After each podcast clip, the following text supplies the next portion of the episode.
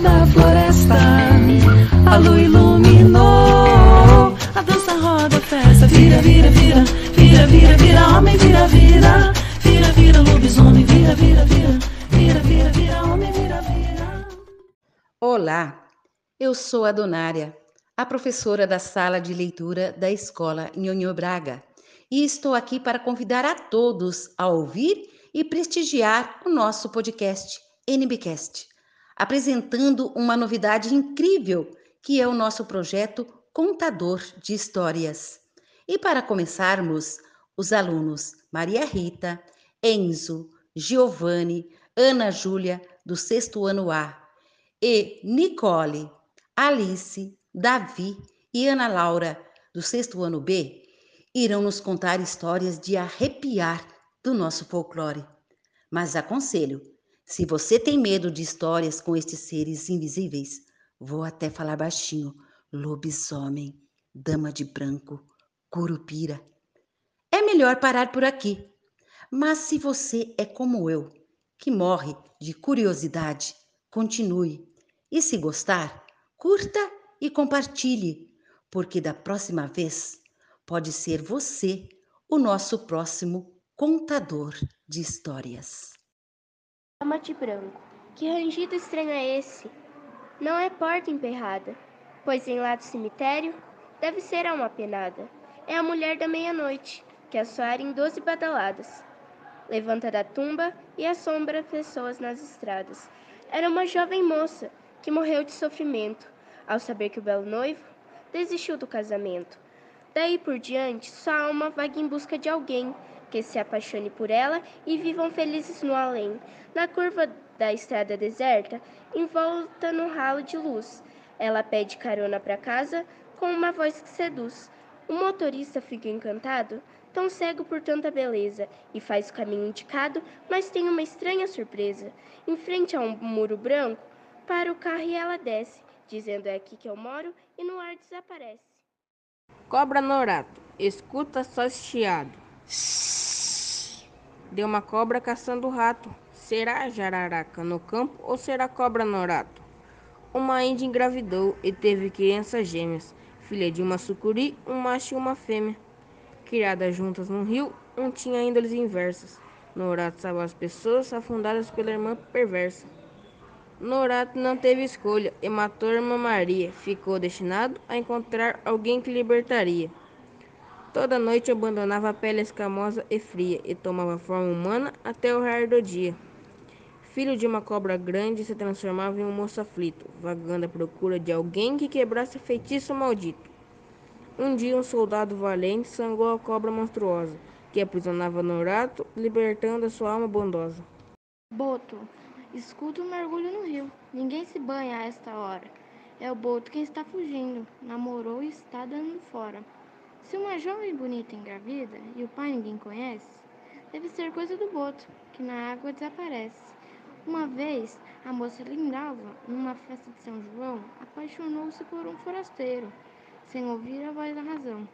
Mesmo com tanto calor, ele não tirava o chapéu, mas a moça nem notava que estava no sétimo céu.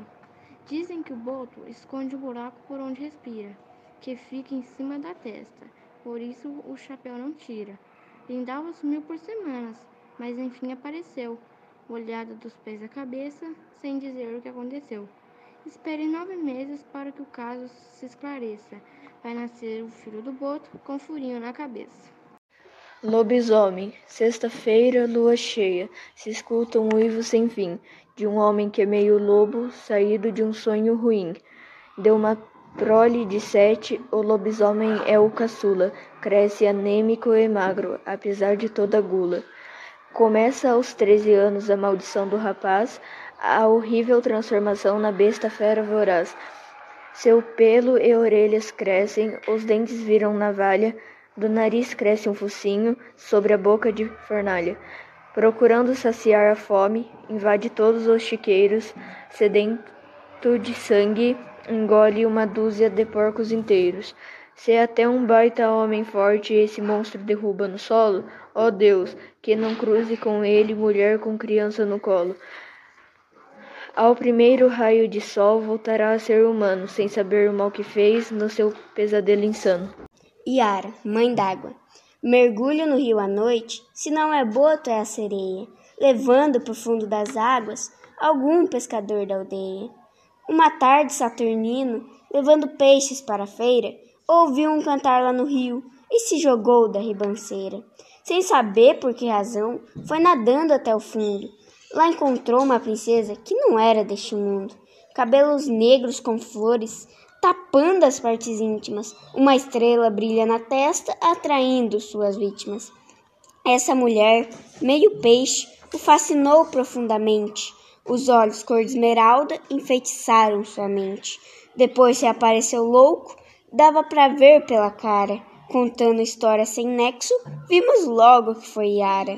Se escutar um canto à tarde e ficar hipnotizado, não pense duas vezes, fuja ou vai morrer afogado. Saci Pererê, aquele vulto no quintal, nem me arrisca ir lá pra ver se é roupa no varal ou se é o Saci Pererê.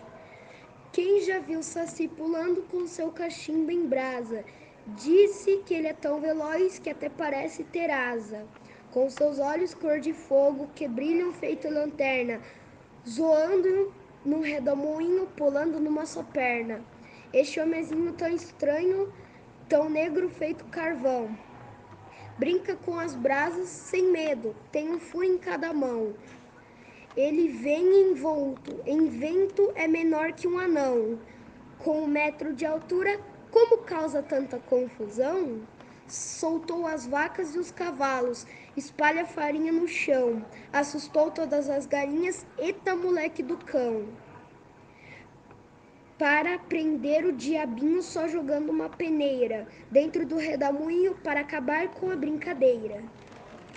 Vitória Régia. Havia no meio da mata uma aldeia de índios tupi, e todos amavam a lua, a quem chamavam de Iaci. As moças da tribo pensavam que a lua surgia para vê-las, escolhendo as mais queridas, transformando-as em estrelas. Virar uma estrela no céu era o grande desejo da vida de Naya, a filha do chefe, que nunca era escolhida. Na beira de um lago azul, debruçou-se a tristeza menina, que viu a lua refletida na água tão cristalina. Pensou que Iaci viera buscá-la do fundo do lago, e atirou-se nas águas profundas à procura de um afago. A lua ficou comovida com a prova de amor tão ardente, transformando a Índia, a Índia tão, tão bela numa estrela diferente. No meio das plantas do lago, Naya virou uma flor, tão branca que clareia a noite, vitória régia do amor. Curupira, que apito estridente é esse? Aqui não é caminho de trem. Será o guardião da floresta, no seu louco vai e vem?